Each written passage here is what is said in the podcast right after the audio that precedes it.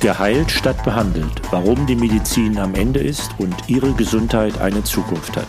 Mein Name ist Harald Schmidt, ich bin Arzt, Apotheker und Wissenschaftler. Jede Woche eine Kostprobe eines Kapitels meines gleichnamigen Buchs, erhältlich als Paperback und Kindle im Klassenverlag sowie als Hörbuch im Eigenverlag.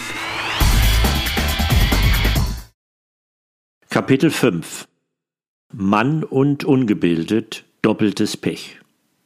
Die Chancen auf ein langes Leben in Gesundheit werden stark durch Bildung beeinflusst und praktisch gar nicht von den jeweiligen Gesundheitssystemen. Mit am unterschiedlichsten in Bezug auf das Gesundheitssystem sind zum Beispiel die USA und Großbritannien.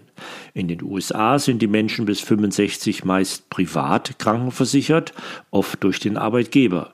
In England ist der Gesundheitsdienst kostenlos und wird aus Steuermitteln finanziert.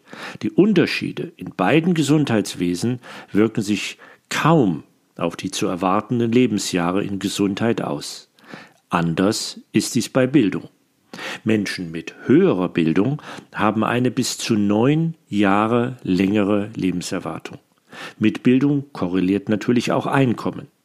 Betrachtet man nur die gesunde Lebenserwartung, das heißt die Lebensjahre, die in sehr gutem oder gutem allgemeinen Zustand verbracht werden, macht der Unterschied zwischen der niedrigsten und höchsten Einkommensgruppe sogar bis zu 14 Jahre aus. Neben Bildung ist auch allein das Geschlecht ein Risikofaktor. Die Gesundheit und Lebenserwartung von Jungen und Männern ist wesentlich schlechter als bei Mädchen und Frauen. Diese geschlechtsspezifische Ungleichheit hat sich jedoch in der Gesundheitspolitik kaum niedergeschlagen und wird auch von sogenannten Genderwissenschaftlern fast als gegeben bis hin zu selbstverschuldet, riskantes Verhalten akzeptiert. Die Kluft in der Lebenserwartung zum Nachteil der Männer beträgt sechs Lebensjahre, in Osteuropa bis zu zwölf. Wie lässt sich diese Kluft zwischen den Geschlechtern erklären? In vielen Gesellschaften genießen Männer im Allgemeinen mehr Möglichkeiten, Privilegien und Macht als Frauen. Doch diese vermeintlichen Vorteile führen nicht zu besserer Gesundheit. Als Erklärungen werden angeführt gefährlichere Berufe, weniger Vorsorge, Früherkennung, ungesunde Ernährung, Alkohol, Selbstmord und die Biologie, nämlich eine langsamere Entwicklung im Frontallappen des Gehirns, das für das Urteilsvermögen und die Abwägung der Folgen einer Handlung wichtig ist. Diese Kluft zwischen Männern und Frauen bezüglich Gesundheit und Lebenserwartung wird global in grotesker Weise nicht angemessen berücksichtigt. Obwohl der medizinische Bedarf ganz eindeutig auf Seiten der Männergesundheit liegt, weisen Genderstudien bezüglich Gesundheit und Lebenserwartung eine gewaltige Verzerrung in Richtung Women's Health auf. Es braucht eine globale Männergesundheitsbewegung. Wenn Männer krank sind, verletzt werden oder sterben, erleiden Haushalte und Partnerinnen Einkommensverluste. Das Schließen der Gesundheitslücke der Männer käme daher Männern, Frauen und ihren Kindern zugute.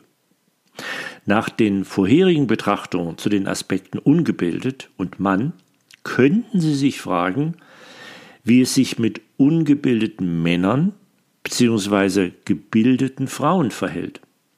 Und Sie hätten recht mit Ihrer Vermutung. Armutsgefährdete Männer haben gegenüber reichen Frauen eine Differenz in der Lebenserwartung von 15 Jahren.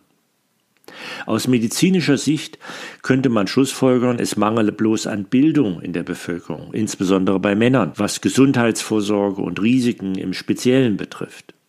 Für soziale Ungleichheiten kann Bildung jedoch sowohl Gift als auch Medizin in einem sein. Sowohl eine Möglichkeit sozialer Ungleichheit zu entkommen, als auch ein Hauptkriterium, um soziale Ungleichheit zu rechtfertigen. Bildung ist eben nur Bildung. Bildung ist kein Gesundheitskonzept und keine Wunderwaffe. Ziel eines auf Prävention ausgerichteten Gesundheitssystems muss es daher sein, die Lebenserwartung zwischen Gebildeten und Ungebildeten, Armen und Reichen sowie auch zwischen Männern und Frauen anzugleichen. Da wir ja schon identifiziert haben, dass wir offensichtlich eher ein Krankheits- denn ein Gesundheitssystem haben, muss man sich weiter fragen, ob die Anreize für alle Leistungserbringer, also Ärzte, Krankenhäuser usw., so mit einem solch hehren Ziel übereinstimmen. Wohl eher nicht. Aber wo genau hakt es da?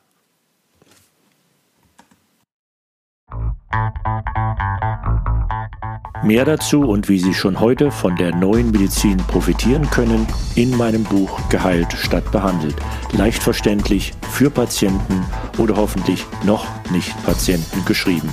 Denn mehr Wissen heißt mehr Gesundheit.